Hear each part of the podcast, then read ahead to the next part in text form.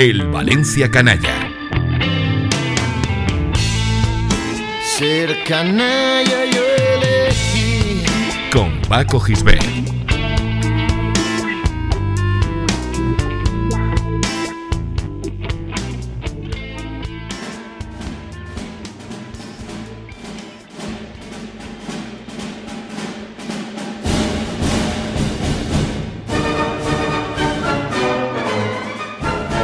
Hace casi 20 años, el periodista valenciano Nacho Andreu contactó conmigo para que participara en un programa matinal que conducía los lunes haciendo una contracrónica de la jornada de liga del fin de semana.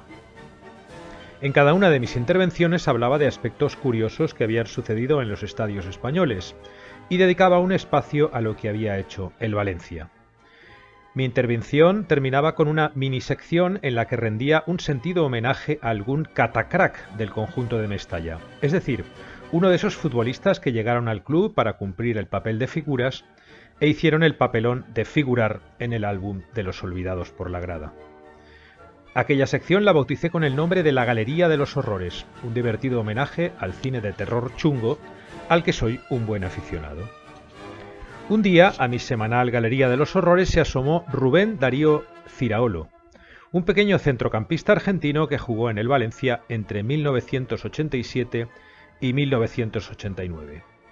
En mi intervención hice una detallada descripción de sus hazañas, pero noté que mis habitualmente joviales compañeros de la emisora guardaban un extraño silencio. Nadie se reía de mis bromas, como era habitual, ni nadie replicaba o comentaba lo que yo estaba diciendo. Mi intervención en el programa de Nacho acabó y ya fuera de antena, este me dijo que Ciraolo, aquel Ciraolo del que me había reído un rato en su programa, era uno de los propietarios de la emisora. Pese a aquella sonora metedura de pata, Nacho siguió contando conmigo cada lunes para participar en su programa, lo que indica que el bueno de Ciraolo o bien nunca escuchaba su propia emisora de radio, o bien tenía un gran sentido del humor. Y he de decir que con independencia de sus habilidades futbolísticas, el centrocampista argentino siempre fue un tipo muy apreciado por sus amigos y compañeros. Ciraolo, como ya he dicho, llegó al Valencia en el verano de 1987 como expresa petición de Alfredo Di Stéfano, entrenador del equipo en aquel año en el que el Valencia volvía a primera tras su desgraciado paso por la segunda división. O al menos así se nos vendió, pues Di Stéfano enseguida se quitó las culpas de su fichaje, cuando vio que aquel futbolista pequeño y enclenque tenía escasas probabilidades de triunfar en el fútbol español. Y eso que Ciraolo había sido nombrado mejor centrocampista de la Liga Argentina junto a sus compañeros en Newell's All Boys, Job y Martino. Sí, sí, el Martino que entrenaría al Barça muchos años después.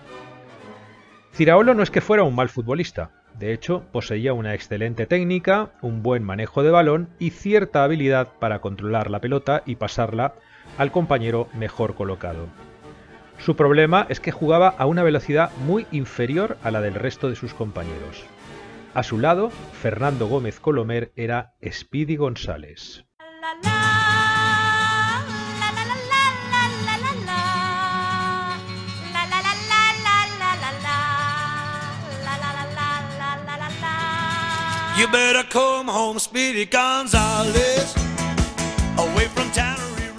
A pesar de todo ello, al público de Mestalla le cayó simpático. Quizás porque la grada valencianista siempre espera mucho de aquellos futbolistas en los que detecta cierta debilidad. Cada vez que Ciraolo saltaba al campo lo jaleaba como si el entrenador de turno hubiera alineado a la figura del equipo, aunque luego irremediablemente acabara decepcionado por su rendimiento en el terreno de juego. Pero en el fútbol, como en la vida, todo el mundo tiene derecho a sus 15 minutos de gloria, y Ciraolo los vivió el día de Año Nuevo de 1989, en el que fue su primer y último gran servicio al equipo en el que militó durante dos años.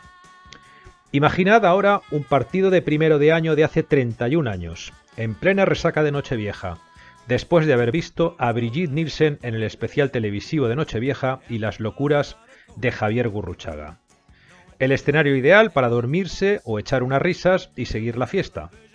Visitaba Mestalla la Real Sociedad y Víctor Espárrago, que había confiado poco en Ciraolo, decidió alinearlo de titular al lado de Bosio, Fernando y Arroyo en el centro del campo.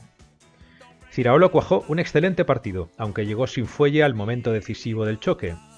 Espárrago optó por sustituirlo por el mexicano Lucho Flores y Mestalla reaccionó con ese aire de friquismo que caracteriza de cuando en cuando a la grada, pitando al entrenador y ovacionando al futbolista que se marchó saludando hasta los vendedores de helados de las primeras filas de tribuna. Cuenta el propio Ciraolo que aquella tarde tras el partido Espárrago se le acercó y le dijo ¿Ha disfrutado usted con los aplausos de Mestalla? Ciraolo le contestó afirmativamente, pensando que su técnico lo iba a felicitar por salir por una vez en loor de multitud. Pero el entrenador uruguayo le replicó, pues disfrútelos mucho porque va a ser la última vez que los escuche en Mestalla. Molesto por la reacción del público, Espárrago nunca volvió a alinear a Ciraolo en el estadio valencianista. Solo jugaría un partido más, en el Molinón, diez días después, antes de acabar su temporada última en Europa. Volvió a Argentina para jugar en San Lorenzo y se retiró pronto, a los 29 años, con la idea de seguir viviendo enganchado al fútbol. A finales del siglo pasado regresó a Valencia, donde ha ejercido de entrenador o secretario técnico de diversos equipos como el Pusol, el Alcudia o el Benetuser. Mientras tanto se fue labrando un futuro como comentarista en las radios locales que tropezó una mañana con quien les habla riéndose un poco de su manera de jugar al fútbol en su propia casa.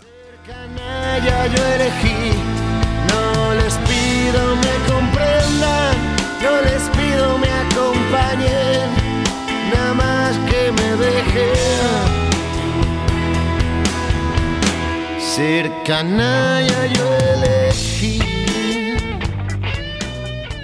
Escucha todos los programas en plazaradio.es y en valenciaplaza.com. Suscríbete a nuestros canales en Apple Podcast, Spotify, Evox y Google Podcast. Descarga la skill para Alexa de Plaza Radio o envía un WhatsApp al 605 66 36 70 para recibir cada nuevo episodio. También puedes seguirnos en Facebook, Twitter e Instagram.